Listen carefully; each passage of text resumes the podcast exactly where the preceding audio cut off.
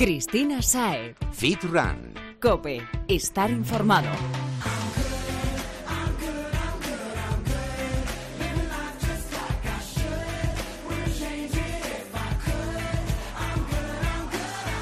Buenas, Fitrunner, y bienvenido a este nuevo capítulo de Fitran Cope, tu espacio de actividad física y hábitos saludables. Así que, si tu objetivo es ser un chico o una chica fit y sacarle el máximo partido a tu día a día, estás en el lugar adecuado. Aquí conoceremos de la mano de profesionales y expertos los porqués necesarios para tomar las decisiones adecuadas en cuanto a entrenamiento y nutrición se refieren, para llegar así a nuestro objetivo de la manera más fácil y eh, importante, disfrutando del camino, que es lo que cuenta si lo que perseguimos es que esta forma de vida sea sostenible, que es precisamente de lo que debería tratarse. Esta semana hablaremos de un tema que suscita bastante controversia, opiniones diversas que nos llegan de la mano de esta gente que se supone que sabe y con las que lo único que conseguimos los consumidores es volvernos locos. Lácteos, buenos, malos, regulares, depende. Bueno, como parece que el asunto no nos queda del todo claro, nos esperan un par de entrevistas muy interesantes con las que intentaremos arrojar un poco de luz sobre este tema. Antes, recordarte que si aún no lo has hecho, puedes escuchar los capítulos anteriores en los que hablamos del CrossFit, la actividad que está levantando pasiones en nuestro país, o el primero en el que hablamos de las dietas detox. Los tienes disponibles en cope.es y también en iTunes e iVoox. Y bueno, para mantener el contacto con nosotros, Toma nota de las redes sociales del programa y no te pierdas nada de lo que sucede ante nuestros micrófonos. Estamos en Twitter, somos arroba fitran-cope. En Instagram nos puedes buscar como arroba fitran-es y por supuesto puedes contactar con nosotros a través de facebook.com barra fitrancope. En cualquiera de esos canales te leemos, te escuchamos.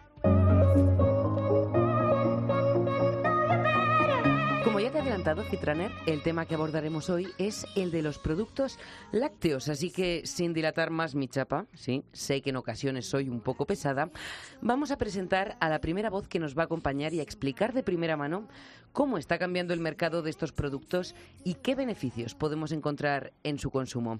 Luis Calabozo es director general de la Federación Nacional de Industrias Lácteas y está aquí con nosotros. Bienvenido, Luis. Bienvenido, Cristina. Bien hallada, Cristina.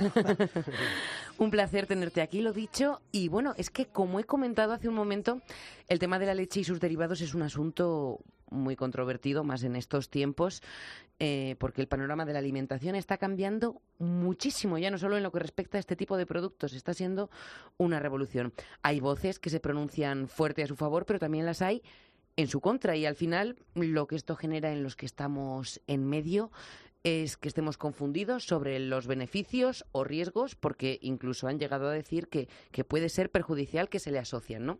Entonces, ¿cuál es la, la, la opinión de la Federación sobre el consumo de lácteos? Entiendo que, que bueno, pero ¿por qué? Es bueno, bueno, la verdad es que la opinión de la Federación en sí no puede ser otra que lo que dice la evidencia científica. Eh, hay que darse cuenta que es un sector de productos básicos, no podría ser de otra forma. Y es verdad que la evidencia científica, a pesar de todo, gracias a Dios, la propia sociedad está volviendo a, confiar en lo que siempre han sido los lácteos, pues los lácteos son fundamentales en la alimentación de toda la población en general y especialmente en niños y adolescentes. Eso siempre y cuando se necesite, porque de otra forma, en definitiva, se podrían generar problemas de salud pública muy importantes a la hora de evitar los nutrientes. ¿Qué podemos decir de, por ir bajando un poco más al terreno, de qué tienen la leche y los productos lácteos?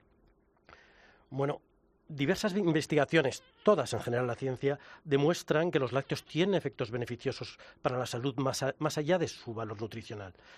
Ah, fundamentalmente, las personas disfrutan de alimentos y no de nutrientes. Por tanto, las políticas de nutrición y salud pública deberían enfocarse más en los alimentos y los patrones de alimentos y menos de los nutrientes individuales. Hablando del consumo, para, si, quieres luego, Cristina, vamos un poco en todos los nutrientes que tiene eh, la leche y los productos lácteos que son absolutamente necesarios en una dieta saludable, en una alimentación saludable, siempre acompañados de actividad física, el lema de vuestro programa. Efectivamente. Bueno, entiendo, la leche, el primero que le asociamos todos es el calcio, que precisamente ha sido el periodo de edad en el que tú has dicho, has destacado que es más recomendable su consumo en bebés y niños. ¿Qué más podemos decir de la leche? Bueno, bueno y derivados. Y, bueno, de la leche y los derivados y todos los productos lácteos. En general, son todos los productos lácteos son naturalmente ricos. Cuando digo naturalmente es vienen naturalmente ricos en muchos nutrientes esenciales, como proteínas de alta calidad, el calcio, el fósforo, potasio, yodo y vitaminas del grupo B, en particular de la, B12 y la, y la B2. Además, contienen cantidades más pequeñas de vitamina A y otras vitaminas como la vitamina B6, vitamina D, además de magnesio, selenio y zinc. Una porción de queso de 30 gramos, dos yogures, que es el equivalente a una porción de, de 125 gramos, o 250 mililitros de leche, es decir, un vaso de leche grande, contiene aproximadamente 300 miligramos de calcio. Con tres raciones al día, en prácticamente todos los estadios de la población aportarías todas las necesidades de calcio que necesita eh, el ser humano. Hay eh, eh, segmentos de la población, como pueden ser los niños, que necesitan más, y luego cuando es gente con mayores necesidades, embarazadas en especialmente, se necesita algo más de mil miligramos diarios. Y eso, el calcio proveniente de los lácteos, es el de mayor, el de mejor absorción eh, por nuestro organismo. Y es gracioso porque has mencionado otros elementos como puedan ser el zinc o la gran cantidad de vitaminas que finalmente terminamos suplementándola en muchas ocasiones. Reducimos el consumo de lácteos o nos quitamos ese vaso de leche que acompaña nuestro desayuno cada mañana, pero nos tomamos la pastillita. O incluso las proteínas. Fíjese si es una proteína de calidad que los batidos de suero que tomamos los deportistas no están hechos a partir, en su gran mayoría también los hay de otras fuentes, pero de suero de leche. De suero del queso, es decir, la proteína sérica. Ese es un gran campo de desarrollo que la sociedad demanda, tanto para deportistas todos lo vemos, todos cuando vamos al gimnasio, bueno, nuestra idea de tomar proteína viene de alta calidad, viene también de la leche y los productos lácteos, y a las personas mayores, eh, que es, eh, hemos hablado del calcio, de las vitaminas, pero ¿y la proteína? ¿Cuál es la fuente de proteína asequible a todo el mundo, disponible? Y además, hoy en día, pues todos sabemos cuál es el valor de una buena proteína, de proteínas de alto valor nutricional, de alto valor biológico, como son la leche y los productos lácteos, en el deporte, en la actividad física y en la edad adulta. La proteína, bueno, pues ayuda al desarrollo muscular en población mayor, que luego hablamos de la ruptura una población a la que a lo mejor consumir esa proteína en manera de, de, un trozo de carne, pues se le dificulta también por los problemas de dentadura, que parece una tontería, pero no lo es. No lo es. Bueno, con todo esto que estamos eh, viendo, Luis, ¿Cuál crees entonces que es el motivo para que se, esté, me atrevo a decir, incluso demonizando a los productos lácteos? Yo creo que es fundamentalmente eh, una información no basada en ciencia. Al final la ciencia y la realidad se impone a la creencia, a la fe, a los falsos mitos. Y eso es lo que está, pasando en la sociedad. Nosotros, la verdad es que eh, también nos preocupaba por qué estas informaciones y qué es lo que está pasando. Y la verdad es que dedicamos recursos a investigarlo durante los últimos eh, dos años, pero con información de los últimos cinco años. Y llegamos a unas conclusiones con estudios concretos eh, importantes. Es verdad que en los últimos, desde comienzos de la década, el conjunto de lácteos ha caído en su consumo un 6%. Y decíamos, ¿por qué? Pero sin embargo, estudiando, resulta que el 100% prácticamente de todos los hogares españoles lleva lácteos a su casa. Sí, si no es en una u en otra de sus formas. Exacto. Luego, no es un problema, como dicen los expertos en marketing, de penetración.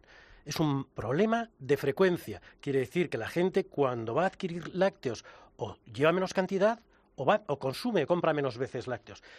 ¿En qué productos, si, si es que tienen este dato, se ha notado más el descenso en ese consumo? Fundamentalmente en la leche líquida de consumo, la leche clásica de consumo. Algo que quizá pueda tener que ver más que con los argumentos en su contra, ¿no?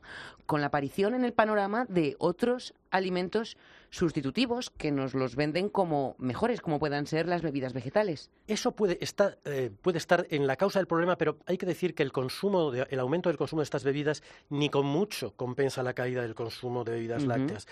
la primera palabra que hemos dicho, y a veces ya está en nuestra conciencia, es sustitutivo. Son dos líquidos blancos, pero no tienen nada que ver de cualidades nutricionales, no son para lo mismo ni sirven para lo mismo. Luego, sustituir el calcio, las proteínas de la leche, los minerales, es un error enorme. Hemos asistido a problemas auténticos de salud con niños, con jóvenes, con madres, por el hecho de confundir un líquido blanco con otro. A veces una información sesgada, una información que puede tener motivos ideológicos o, creencias, puede llevar a estos problemas. Eso puede estar en parte de la base del problema, pero no todo. Hay que decir que resulta que de este descenso del consumo se concentraba en familias, en hogares con hijos entre 7 y 17 años. adolescentes, ¿no? Adolescentes. Y, el hogar mismo, que tenían, no solamente ellos, esos hogares son los que compraban menos. Eh, antes de niños siguen comprando, no ha caído el consumo, incluso ha aumentado. Y de mayores se mantiene, incluso ha aumentado. Pero hay un porcentaje importante con caídas importantes ahí. Dijimos, bueno, ¿y ahora por qué hacen esto? Y nos, nos atrevimos a preguntarles. Les preguntamos, ¿usted cree que consume más, menos o igual de leche y productos lácteos? Yo consumo lo mismo o más. Siete de cada diez de estos reductores de esta muestra creían haber consumido lo mismo o más. O sea, que lo habían reducido de manera inconsciente. Es, les llamamos reductores inconscientes. ¿Qué quiere decir esto? Han perdido la conciencia de la esencialidad de la leche. No es tanto los mitos, eh, digamos, la idea de que puede tener consecuencias, riesgos o falsas informaciones. O sea, que esa mala publicidad no está cuajando en la sociedad, ¿no? Si cuaja, cuaja en una, en una sociedad, lo que sí genera son dudas. Exacto. Y entonces, al generar dudas, la gente dice, bueno, no será tan bueno como siempre, no podemos, podemos prescindir o no, dice, bueno, bueno, no será tan la locura como era antes. Y eso es el foco. Despertar al consumidor, despertar de esa falta de conciencia de la esencialidad de que es necesario tomar tres raciones al día de lácteos, como indican todas las guías de la Unión Europea y de los países desarrollados. Eh, Luis, volviendo un poco a esta causa, ¿no? Hablábamos de la posibilidad de que la reducción en el consumo haya venido derivada pues de la intrusión de otros productos que a lo mejor antes estaban menos en boga, ¿no? Pues he sustituido mi merienda de yogur por, por no sé, pues un superalimento y he cambiado la leche de mi desayuno por una bebida vegetal. ¿El sector está evolucionando en este sentido para adaptarse un poco más a las necesidades? Porque lo que está claro es que la sociedad está empezando a aprender a leer etiquetas y que busca productos cada vez con menos azúcares, menos bueno, que estén sometidos a menos procesos industriales. En este sentido, eso, ¿cómo, cómo se está adaptando? Sí, en, este sentido es, es importante entender que la leche y los productos industriales en definitiva, se hace la palabra industrial implica a veces. Eh, bueno, no es lo mismo un procesado ¿no? que un ultraprocesado. Entonces vamos a partir de la base no que no estén sometidos a procesos, sino que contengan los menos extras, los menos aditivos posibles, que sea el producto cuanto más natural, mejor. Eso es. En definitiva, la gran masa de leche y productos lácteos es hacer a gran escala lo que siempre hemos hecho a menor escala, hicieron nuestros abuelos, nuestros padres. Se le llama eso pues porque se da la oportunidad de abaratar costes, abaratar precios y hacer accesibles una variedad muy importante cada vez más de lácteos para todas las necesidades. De ahí que hay leche, hay yogures, hay quesos que pueden aportar en cada momento de la situación. Pero es verdad, vamos a asumir un poco la autocrítica. Hemos creído siempre, los que hemos vivido pues eh, con cierta edad, incluso a veces dentro del sector, es decir, es un sector, es un, alimento que se defiende solo. Y es verdad que no, hay que comunicar porque otros alimentos distintos, diferentes, comunican y siempre... Y están pisando con y, la cuota de estómago es la que es, ¿de acuerdo? Respecto a la segunda parte de, eh, añadidos o al, producto base eh, lácteo en sí mismo, si hablamos de sus nutrientes concretos naturales, hay que decir que la leche tiene en sí mismo ahora azúcar, azúcar naturalmente presente, que es la lactosa. Si cogemos el, azúcar naturalmente presente, que resulta que en la etiqueta viene incorporado al total de azúcares, si uno le quita los 4 gramos por 100 gramos o por 100 mililitros, el contenido de azúcar de los lácteos, incluso aquellos que para atraer al consumo de una matriz de nutrientes importante, a gente que no le gusta a veces la leche o no la leche. Pues bueno, atraer al consumo de esta matriz nutricional tan importante, pues a veces hay que poner azúcar. Y ahí quiero decir que la industria es muy responsable. Eh, tenemos firmado con las autoridades eh, de salud de este país, el sector lácteo es el sector más ambicioso y pionero en un acuerdo de reducción del 10% en aquellos productos que llevan azúcar añadido y de gran consumo, son 13 categorías, añadir el 10% partiendo de las cantidades que tienen azúcar, que por cierto son bastante inferiores en las recetas a las que tienen otros, otros países por el gusto más dulce que tienen que nosotros. Luego, en ese sentido, quiere decir, bueno, hay algo de azúcar, hay azúcar en algunos productos lácteos que contribuyen a la ingesta de un alimento que tiene nutrientes complejos y beneficiosos para la salud, pero incluso hay hay un compromiso que es pionero y el el de mayor cantidad de aportación eh, de esfuerzo tecnológico dentro del sector agroalimentario. Y dado que está claro que en los últimos años se ha notado eh, el cambio en las tendencias del consumidor en, pues, en, el volumen de, lácteos que se venden en nuestro país, ¿está innovando eso, ya no solamente para reducir el azúcar, sino a lo mejor para generar productos con un valor añadido como pueda ser eh, enriquecido en proteínas o bajo en calorías. Todas estas cosas que estamos todos como locos buscando en las, en las etiquetas. ¿Qué, qué, atributos dirías que está buscando la industria si es que está innovando en este sentido? Bueno, no es porque yo represente al sector, pero es verdad, si uno compara, si uno ve un lineal de leche y productos lácteos, ya de entrada puede ver la, la gran variedad de productos lácteos que se adaptan a las, a, las necesidades del consumidor. Hay que decir que es de los sectores que respecto a cifra de negocio más invierten ni más de más y. y, la verdad es que es una inversión ni más de más y de esa matriz nutricional tan natural adaptar las distintas necesidades. Antes hemos hablado de proteína, antes hemos hablado de deportistas, de fitness las grandes investigaciones vienen también por la desmineración del suelo, para que sea todavía más biodisponible, más pura la proteína, siempre con las cualidades nutricionales y el procedencia natural de la leche y los productos lácteos, con tratamientos que no son químicos, no son adicciones, son tratamientos mecánicos o físicos para sacar lo mejor de los nutrientes de toda la leche y los productos lácteos. Tenemos para las alimentaciones especiales, tenemos eh, para ah, la población mayor, es decir, si hay, algún alimento que se adapta a lo nutrigenómico, es aquella alimentación adaptada a cada uno, todos los expertos mundiales centran en la matriz de leche y productos lácteos sus fundamentales desarrollos. O sea, la leche y los productos lácteos es un ejemplo. De ahí nuestro esfuerzo en tratar de comunicar eh, cuáles son las oportunidades de la leche y los productos lácteos y la necesidad de una dieta saludable. Eso siempre con actividad física. Por supuesto. Eh, Luis Calabozo, director general de FENIL, que como hemos dicho es la Federación Nacional de Industrias Lácteas. Un placer haber podido contar con su testimonio. El placer es mío. Muchísimas gracias por invitarnos.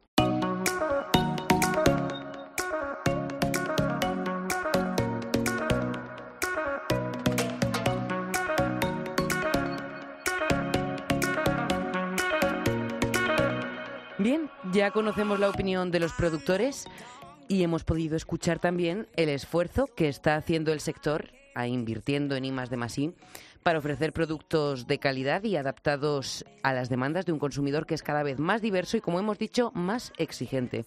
Es hora ahora de presentar a nuestro segundo invitado de hoy, el nutricionista Juan Revenga, autor del libro con las manos en la mesa y activo miembro de la comunidad digital en la que divulga sus múltiples conocimientos en el campo de la alimentación. Juan, bienvenido. Hola, ¿qué tal, Cristina? Encantada de saludarte. Acabas de escuchar al, al, director general de FENIL que nos ha hablado de los beneficios de los productos lácteos y del aporte nutricional que tienen para una dieta sana y completa. Antes de entrar un poco a fondo ¿no? en, en los porqués de todo, mm, ¿Cuál es tu opinión ¿no? respecto a, esto que nos ha contado? ¿Lácteos beneficiosos o no para un plan alimenticio completo? Pues vamos a ver, si no tenemos nada que comer o nuestras fuentes alimentarias son relativamente reducidas, el tener acceso a un producto lácteo, ya sea leche o cualquiera de sus derivados, pues sería eh, recogido como maná caído del cielo, ¿no? Pero más que hablar de beneficios y de perjuicios, que bueno, podríamos entrar también al detalle, a mí lo que me chirría especialmente es eh, la, la, etiqueta de necesario, ¿no? de lo necesarios que nos dicen que son evidentemente los, los tres tomas al día. Sí, los productores sí, pero no olvidemos que estos tres o más al día eh, es una campaña financiada con fondos europeos precisamente para promover la salud del sector, no la salud de los, de los consumidores.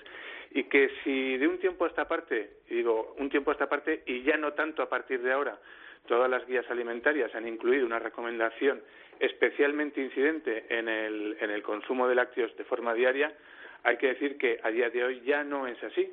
Y tenemos grandísimos epidemiólogos como son, por ejemplo, Miguel Ángel Martínez, eh, quienes sostienen, al igual que yo y desde hace mucho tiempo, que los lácteos no son en absoluto imprescindibles.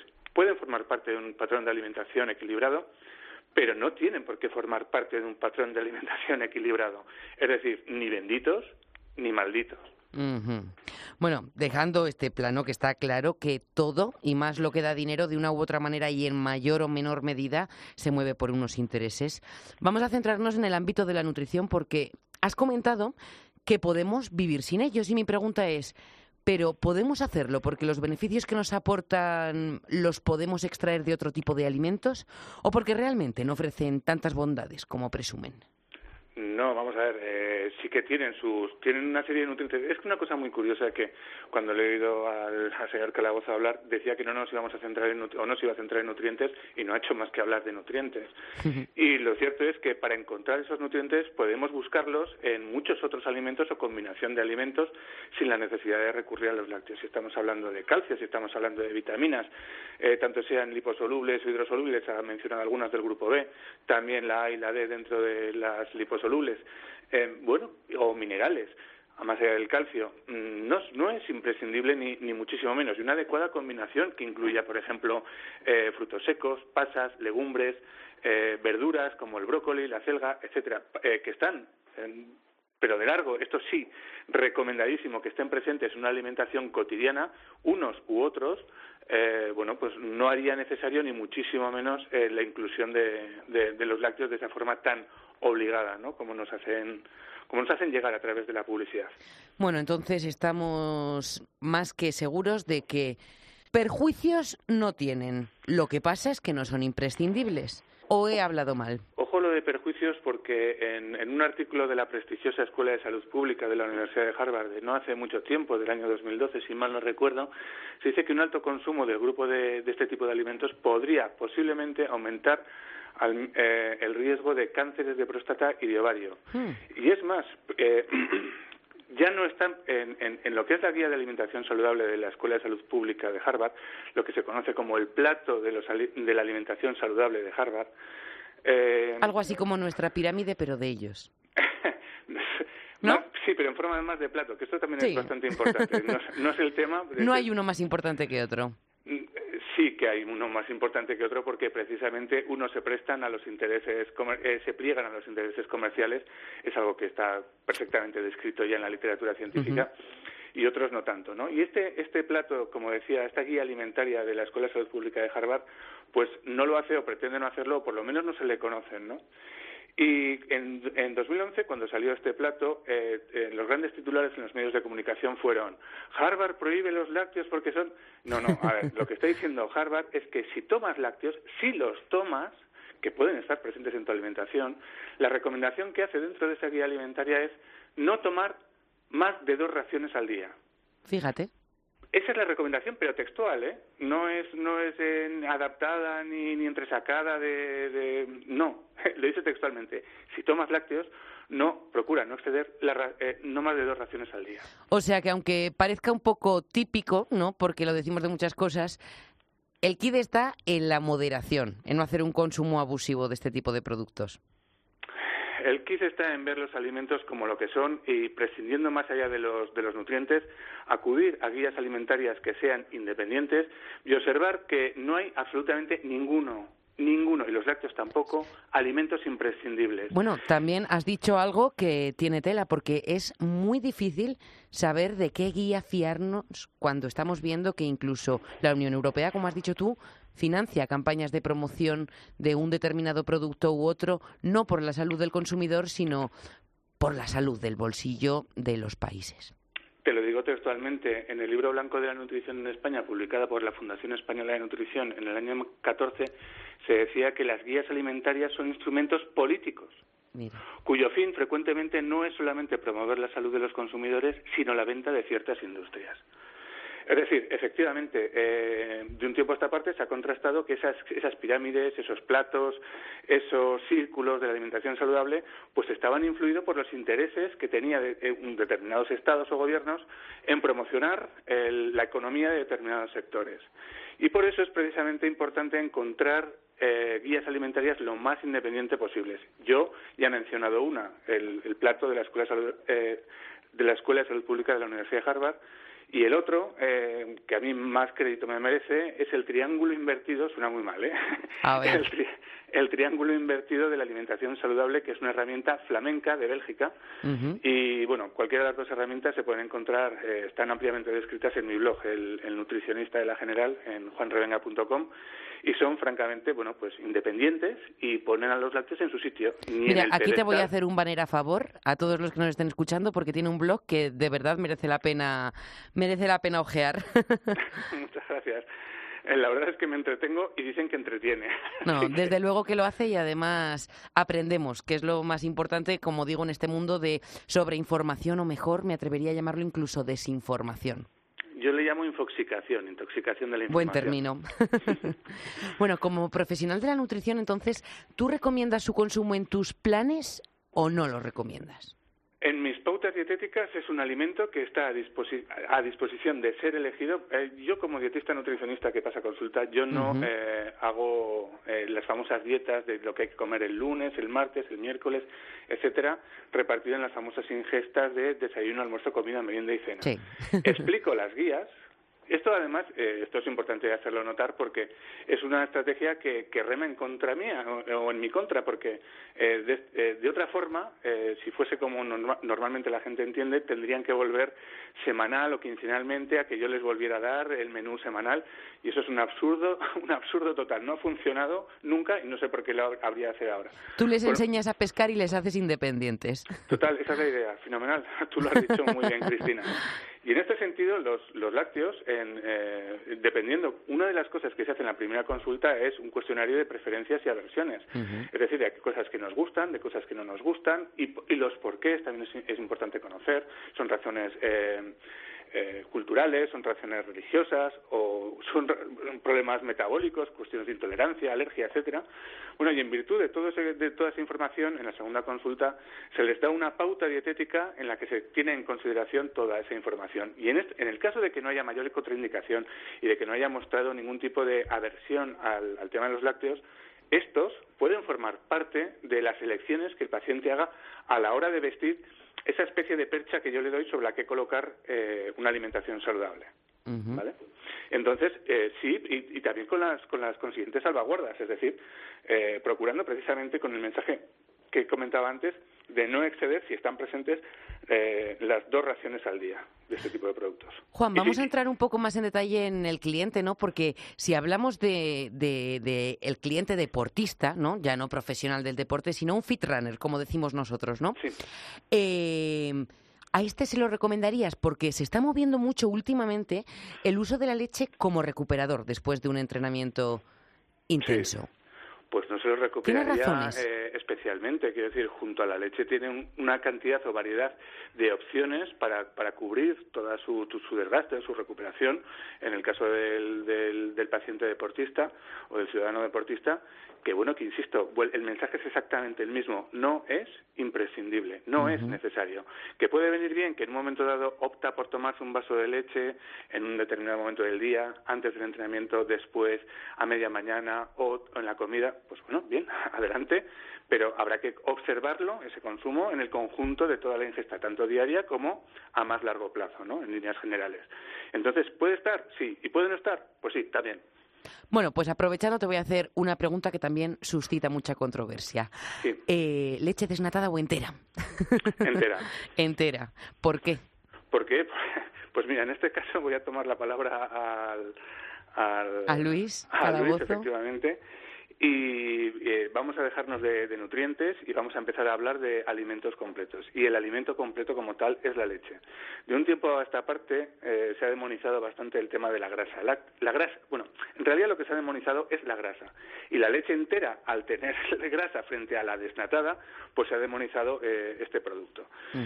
Eh, sin embargo, eh, también eh, vamos contrastando, cada vez tenemos más estudios, sobre todo epidemiológicos, de muchas cohortes, de, cohortes con muchos individuos participantes, en las que se contrasta que la salud de las personas que toman lácteos enteros no es peor, sino en ocasiones normalmente mejor que las personas que toman lácteos desnatados. Sé que correlación no implica causalidad, es decir, Eh, son estudios epidemiológicos, observacionales, y hay que no ser tiene por qué ser el por tema. ello, sí. Pero, no obstante, no, no parece que el perfil lipídico de las grasas saturadas, característico de la leche, sea especialmente perjudicial, sino más al contrario, incluso beneficioso. ¿Y en este encontrarías algún motivo para extraerla de nuestra dieta, tanto si es entera como si es en alguna de las mm, variantes en las que la encontramos en el mercado en las dietas de definición, que parece que si vas a adelgazar, aléjate de ello que tiene eh, lactosa, igual que aléjate de la fruta que tiene fructosa. En las a ver, si estamos hablando- yo lo que soy alérgico es a, las, a los conceptos dieta de definición. Entonces, a mí cuando me viene, no es que tengo una bola Bueno, y pues tengo que para cargar la el vestido, pérdida de peso. O tengo que... No, vamos a ver. eh, yo soy un profesional sanitario. Los dietistas nutricionistas, bien entendidos, somos profesionales sanitarios. Y el tema de la estética, yo al menos lo dejo muy de lado. Que sí que es cierto que hay mucha gente que viene por, por este tema, pero yo le he dicho que ah, desde luego no es mi objetivo y que en cualquier momento puede coger, levantarse y marcharse y, y bueno, bueno, y tan amigos. La salud, que es lo primero, es lo que tenemos que cuidar desde dentro. ¿Y cómo somos por dentro? Pues cómo comemos. Está claro. Eh, Juan, en muchas ocasiones y en ese afán por evitar el consumo de lácteos, los consumidores se decantan por otros similares que proceden de otras fuentes. Estoy pensando, por ejemplo, en las bebidas vegetales. ¿Crees que este intercambio es positivo para nuestro cuerpo? no tiene nada que ver. Es como el intercambio entre rebanadas de pan de molde y jamón de york también cuadradas de la misma forma. Es decir, nutricionalmente no tienen nada que ver, tienen distinto origen y sus cualidades son completamente diferentes. Es decir, son sustitutos circunstanciales, es decir, nos ayudan a determinadas personas ante ese tipo de, de dicotomía o- o doble posibilidad de elección a, a- a finalizar con mayor o menor éxito un trámite que normalmente, vamos a circunscribirlo, para, para el ejemplo me va a valer, en el desayuno. Es decir, pero nutricionalmente, pues mira, igual ahora sí que no, eh, usando el refrán popular, igual que un huevo, ah, lo que se parece en lo que un huevo una castaña. Es decir, nada. Entonces, anotamos, tomarnos un café con bebida vegetal, ¿vale? Puede estar muy rico, nos puede valer para el desayuno, gusta, pero no tiene nada que ver con lo que nos aporta por un, un café con leche de toda la vida. Nutricionalmente, nada de nada. Juan, por seguir ahondando un poco en este tema sobre eh, el que como está quedando bastante claro, hay mucho, mucho de qué hablar, vamos a dar paso a un oyente para que nos cuente el papel que ocupan los lácteos en su dieta y los motivos que le han llevado a establecer estos hábitos en su día a día, ¿te parece? Estupendo. Vamos a ver si nos ayuda a seguir descubriendo verdades sobre este alimento. Graciela Rodríguez, bienvenida y gracias por estar con nosotros. De nada, gracias a vosotros, buenas tardes. Eres tú quien tiene la palabra. Nos tienes que contar a ver si consumes lácteos habitualmente o no. ¿Cuál sería tu patrón de consumo? Pues yo eh, habitualmente no consumo ningún lácteo. Bueno, de vez en cuando algo de queso, de cabra, pero en el pasado he sido un- una consumidora fiel de lácteos, sobre todo de queso y de leche. Bueno, y llevas, Yo- llevas mucho tiempo mm, desde que hiciste el cambio. Pues como cuatro o cinco años más o menos. Hmm. Y, y te puedo preguntar el motivo. Entiendo que no es, no es por creencia, porque sí que consumes algo de queso. Entonces, ¿qué, qué te lleva a reducir tan drásticamente el consumo? Pues no sé, a lo mejor en aquel momento consumía demasiado y como que mi cuerpo se saturó. Entonces yo empecé a notar que me sentaba mal. No me he hecho pruebas de intolerancias, con lo cual no sé si soy tengo algún tipo de intolerancia a la lactosa, pero decidí hacer el cambio y me di cuenta de que mis digestiones eran menos pesadas, menos acidez y la verdad es que me encuentro fenomenal. Y bueno, estaba escuchando lo que decía nuestro experto, vuestro experto, y la verdad es que yo sin, leo bastante sobre nutrición y me he informado y creo que tampoco es necesario consumir tanto lácteo para adquirir el calcio que necesita el organismo, porque, vamos, según algunos de los expertos con los que yo he consultado, eh, hay, por ejemplo, las verduras de hoja verde, tipo espinacas o legumbres, tienen un calcio de más fácil absorción que los lácteos. Exacto, sí. Entonces, bueno, no sé. Que no has no- notado ninguna carencia en ese sentido, no te has No, sentido más no, floja, más... analíticas están fenomenal siempre y no, la verdad que no he notado ninguna carencia.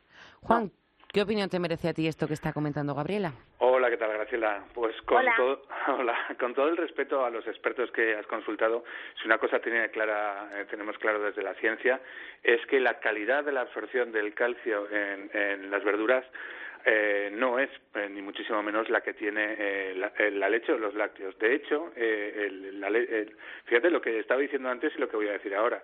el, calcio presente en la leche es uno de los mejores, mejor, mejor absorbibles o más biodisponibles y más fácilmente absorbibles, ¿no?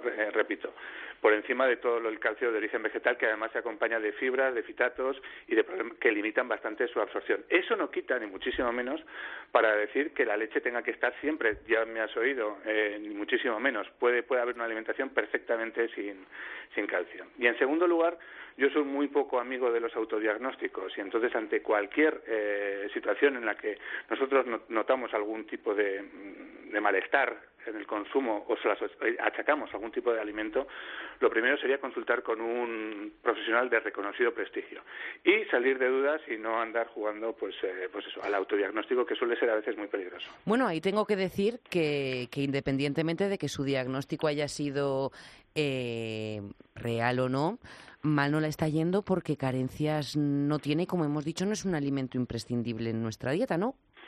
Bueno, habría que ver, sabemos qué no toma, pero no sabemos qué es lo que toma, con lo cual eh, lo de las carencias no lo sabemos, que sí tendríamos que tener una analítica adelante y hacer algún tipo de exploración física para llegar a ese tipo de, conclusiones.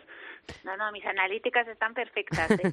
bien, bien. te lo puedo asegurar, vamos. Que me alegro un montón, Graciela, ¿eh? te lo digo, te lo digo de, Pero vamos, que yo no demonizo los lácteos ni mucho menos, ¿eh? Pienso que bueno, que es una opción el dejar de consumirlos o consumirlos menos. También te digo que yo de vez en cuando consumo queso porque me gusta mucho y entonces bueno, tal vez mm, como te comentaba antes, como os comentaba antes, mi cuerpo se saturó de comer tanto queso que lo comía eh, a diario y en grandes cantidades. Pero Graciela, es que eso no existe, lo de que mi cuerpo se saturó, quiero decir, o, me lo, habría que explicarlo de otra forma porque así tiene poca, es difícil de, difícil de digerir hablando de, de, cuestiones no digeribles. Soy una experta, simplemente estoy diciendo que muchas veces eh, de consumir tanto un alimento puedes llegar a generar algún tipo de intolerancia. Eh, no, no, no es el no es el caso precisamente. De, si estamos hablando de, igual es igual es simplemente hastío y por eso no nos sienta bien, porque yo tengo que decir que con algún alimento también me ha pasado eso. Bueno, yo sí que os diré que tenemos bastantes artículos en la literatura científica que apuntan hacia que el 60%, el 60%, más de la mitad de los de las personas que se dicen intolerantes a la lactosa autodiagnosticados no lo son y que los problemas gastrointestinales que presentan pues normalmente se deben a otras a otras circunstancias y yo por eso digo que no soy especialmente amigo de la, de la, del autodiagnóstico y que en virtud de lo que nos dicen las estadísticas y la, eh, la observación de la población del tejido social de lo que os comento, que cerca de un 60% de la población que se autodiagnostica como intolerante a la lactosa, eh, pues realmente no lo es. No, sí, sí, eso, eso está claro porque de repente todos tenemos algún conocido intolerante a la lactosa y esto hace cinco años no sucedía. Vamos a hacerlo en diez. Ya, bueno, eso también, eso también es verdad. Bueno, las pruebas han estado ahí. La prueba de sobrecarga de lactosa y la medición del hidrógeno expirado en el aliento eh, después de esa sobrecarga eh, se viene utilizando desde hace décadas. ¿eh? No había tanta cultura de hacerse pruebas de intolerancia. Lo que no hay, eh, igual, eh, lo que no hay precisamente es eh, tanto tanta leche sin lactosa y tanta industria promoviendo entre la población general una, una circunstancia que verdaderamente no parece. Eso es lo que no había. No había tanto. Es que lo más, lo más triste del asunto es que la mayor parte de los anuncios de lácteos sin lactosa, cuando no, cuando no de leche sin lactosa, van dirigidos a toda la población haciéndonos, haciéndole creer a esa población que la digestión va a ser mucho más ligera, que se va a encontrar muchísimo mejor, dando a entender de segunda mano que a lo mejor se, se puede facilitar el adelgazamiento eh, y cosas por el estilo que no tienen absolutamente nada que ver, nada que ver con la realidad. Entonces, se nos ha generado una necesidad o se nos ha generado un miedo y, bueno, pues buena parte de la, de la, de la población está comulgando con él y esa es la pena, que no somos suficientemente críticos. Graciela, ¿cómo lo ves?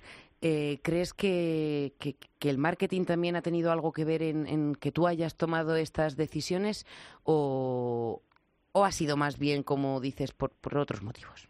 No, pues eh, decidí probar y luego me di cuenta, tampoco yo consumía muchísima leche, era por las mañanas con el café. Entonces eh, no me no era la típica consumidora que se va a la cama y se toma un vaso antes, no, yo solamente por las mañanas. Probé las leches vegetales y me gustaron, no sé. Y luego, por otro lado, también tengo que decir mm, que, como comentaba, yo no demonizo los lácteos y también digo que es mejor tomar leche que mm, bebidas vegetales eh, que la mayoría están súper azucaradas y Uy, llenas sí. de conservantes y de productos muy nocivos, que para eso es mejor tomarte un vaso de leche aunque sea de producción industrial. Entonces, que la gente que decida consumir bebidas vegetales, por favor, que se asegure de que no tienen azúcares añadidos, que vayan al herbolario, que sean leches con sello ecológico. Vamos, yo recomendaría eso, porque si no es mejor seguir tomando leche en cualquier caso. O sea que dejarlos, bueno, solo si te sientan mal o crees que no los necesitas, pero desde luego buscar un sustitutivo pensando que los lácteos son malos para irte a otro aún peor no es una opción. Para mí no. No, yo creo que Pero para bueno. yo creo que para nadie, pero muchas veces lo hacemos de manera inconsciente, precisamente porque la palabra mágica, el marketing, nos mete nos mete las cosas por los ojos. Mm. Afortunadamente no es tu caso y, y ha sido un placer poder escuchar escuchar tu experiencia y saber que sin lácteos también se puede vivir, que no vamos a tener ninguna carencia y que bueno, meterlos de vez en cuando no hace ningún daño. Desde luego que no. Graciela, muchas gracias. Nada, gracias a vosotros. Te damos un saludo. Un saludo, adiós. Bueno, Juan, pues parece que, que el caso de Graciela era uno de los extremos, ¿no? El de que prácticamente no consume nada, en este caso, por lo menos como y como ha dicho ella, no porque los considere malos, sino porque, bueno, pues no le sentaban del todo bien y ha elegido alternativas para aportar a su cuerpo esos nutrientes, pero también tenemos a muchos consumidores en el lado opuesto, lácteos a todas horas. Así que, a modo de recapitulación breve, para que nos quede todos bien, a todos bien claros, lácteos en la dieta, ¿de qué manera? Lácteos en la dieta, si quieres, sí, y no te pasas. Así de esa forma, y eh, la- las raciones ya las he dado antes. Dos, dos raciones eh, máximo eh, de lácteos al día, si decides incorporarlos. Todo ello dentro de un patrón de alimentación equilibrado que habría que mucha tela que cortar a la hora de definir ese patrón de alimentación equilibrado en co- en qué consistiría.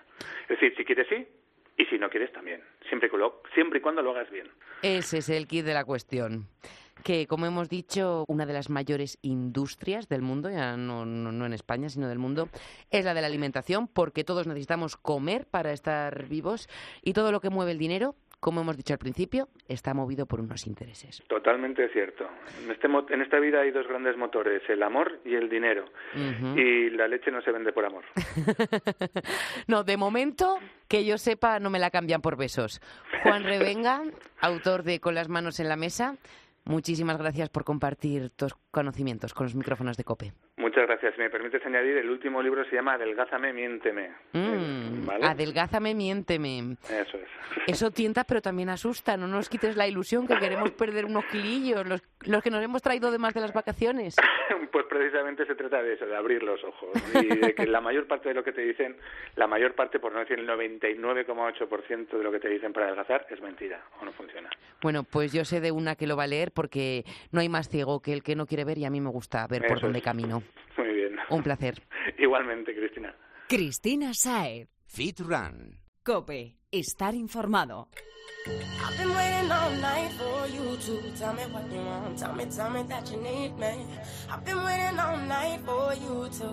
Oh, oh.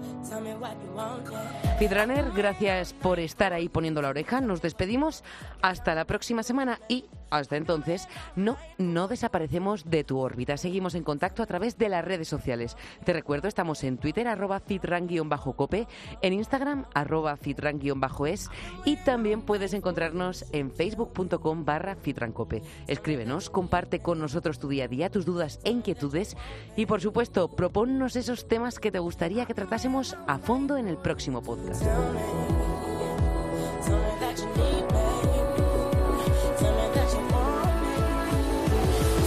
Hasta que nos volvamos a escuchar, recuerda los pilares básicos que sostienen una vida sana y equilibrada.